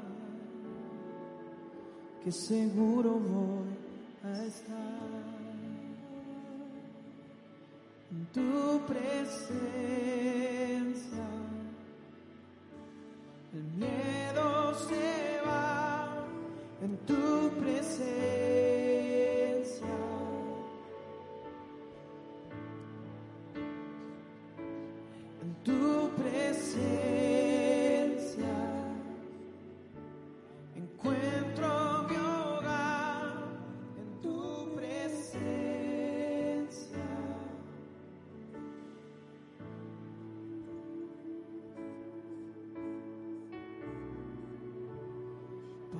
estoy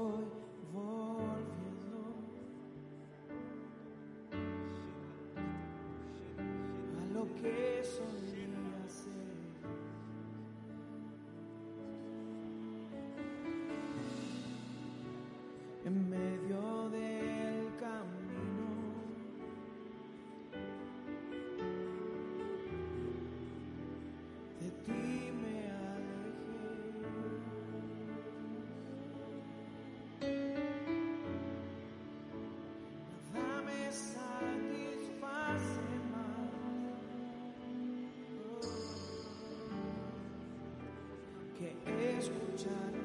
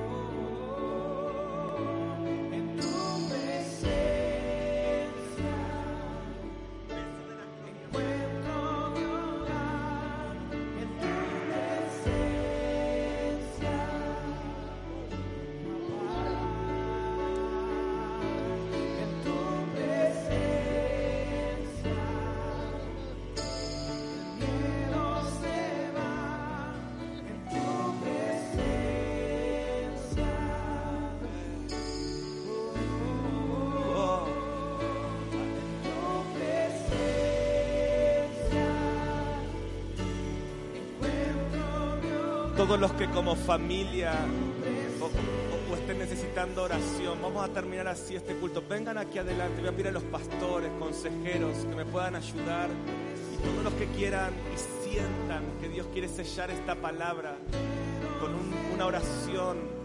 eh, dejen su lugar y vengan mientras seguimos adorando, mientras seguimos buscando al Señor. Si Él te está ministrando, deja que Él lo haga.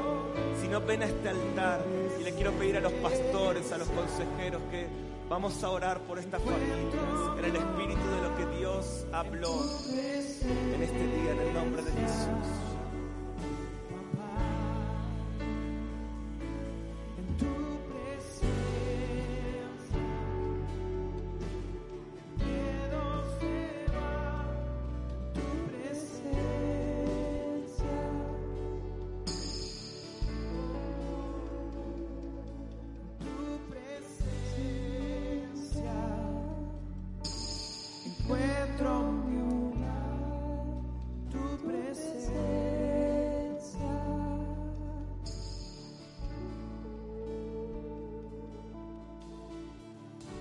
Tú estás sanando los corazones,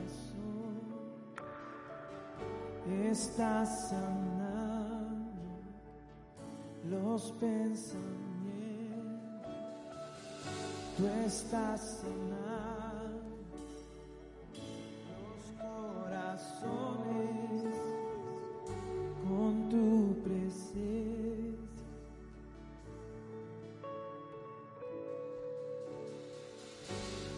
Tú estás sanando los corazones, estás sanando los pensamientos, estás sanando los corazones.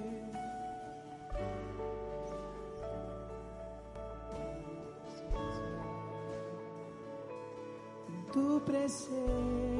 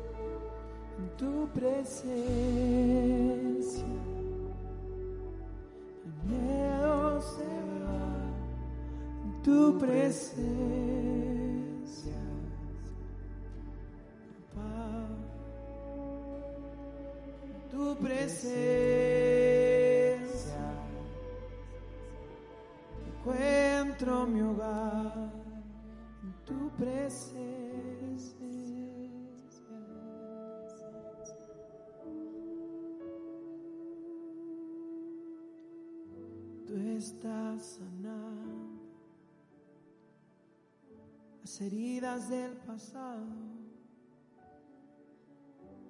Tú estás sanando.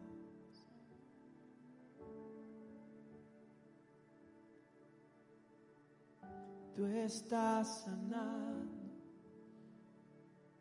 y estás sacando los errores del pasado, Estás sanando, Señor.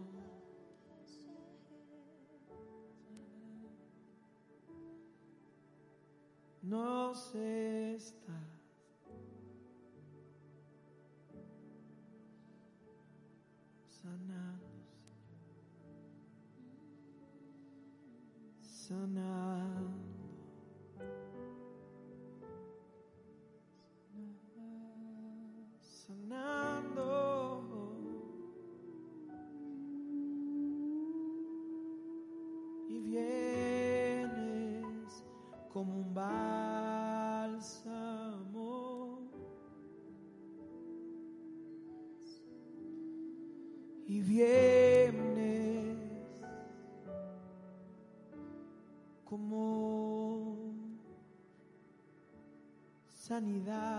para el alma. Vienes con tus palabras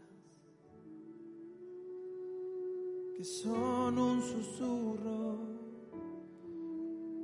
y que sanan lo más profundo de nuestro ser.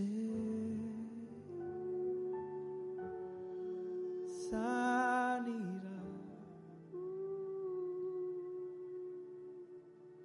Perdonas el pecado del pasado. Perdonas los pecados de las generaciones anteriores.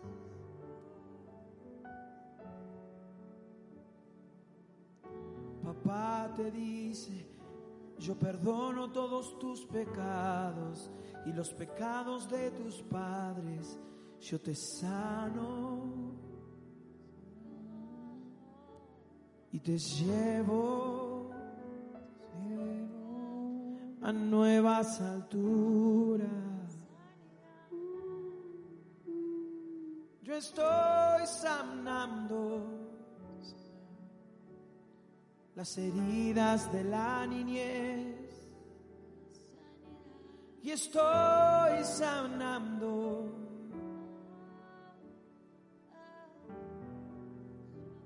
todo golpe.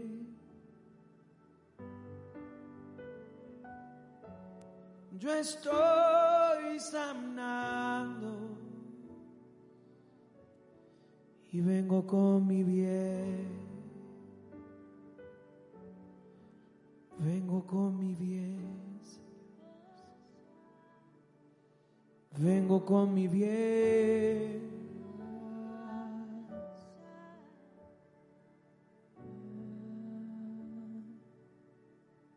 Ven y toma el control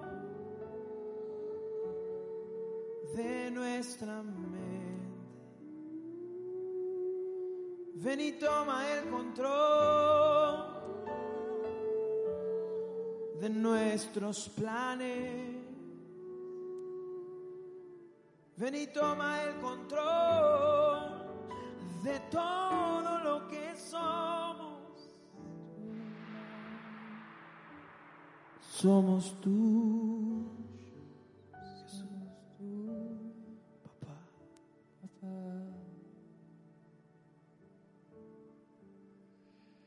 ¿Qué más puedo ofrecer? Más que mi vida rendida ante ti. Solo enséñame a confiar y a permanecer completamente en ti.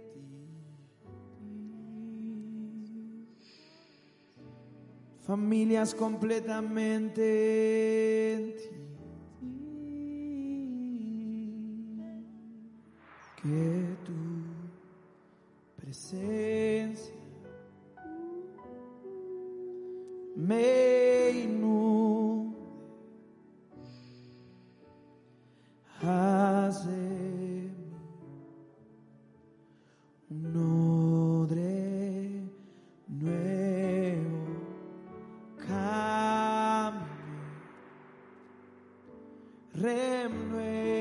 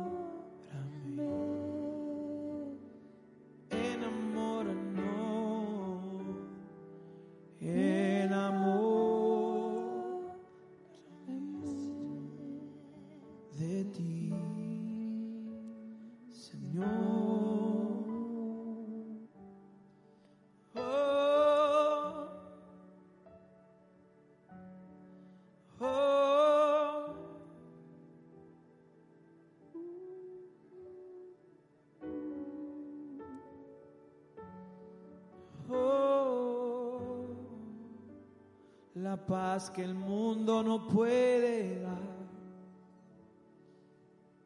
esa paz el Señor te da.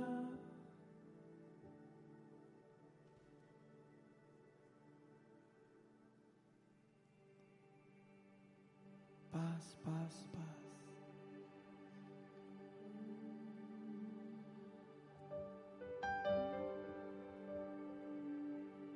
Paz como el mundo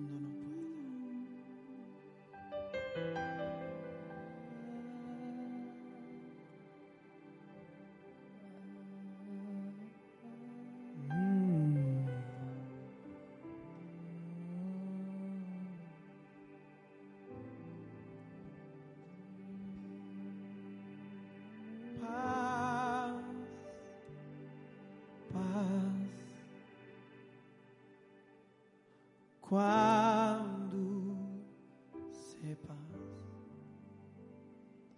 es aquella que el Padre me da. Yo le ruego que inunde por siempre mi ser en sus ondas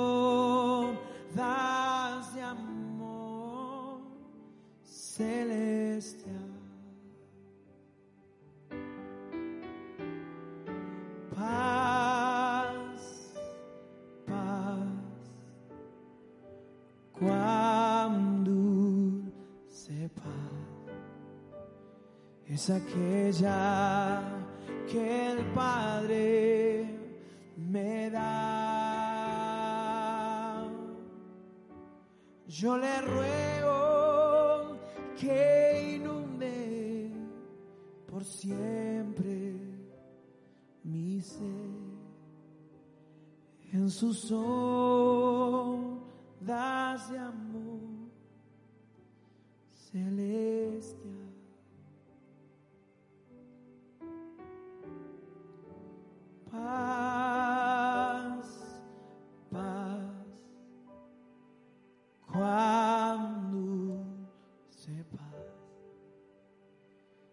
aquella que el Padre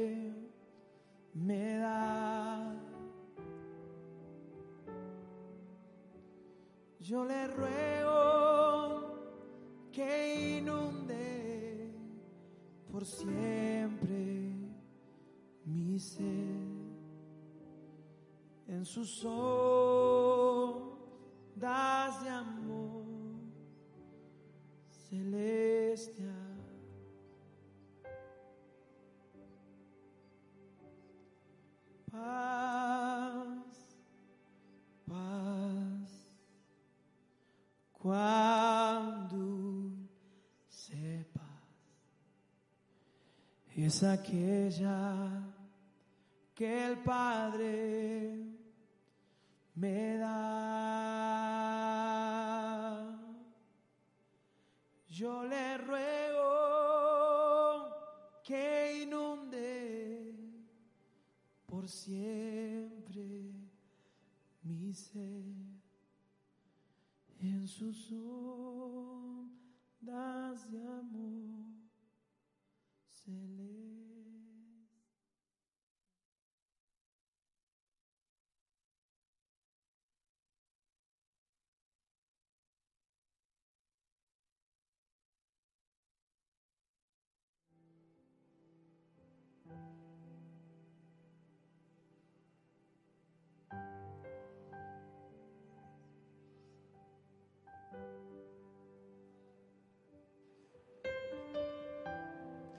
Todos los que están acá en el altar, levanten sus manos. No, no tiene que ver con, con un hombre orando por vos. Yo veo la presencia de Dios. Veo literalmente la mano de Dios tocándote.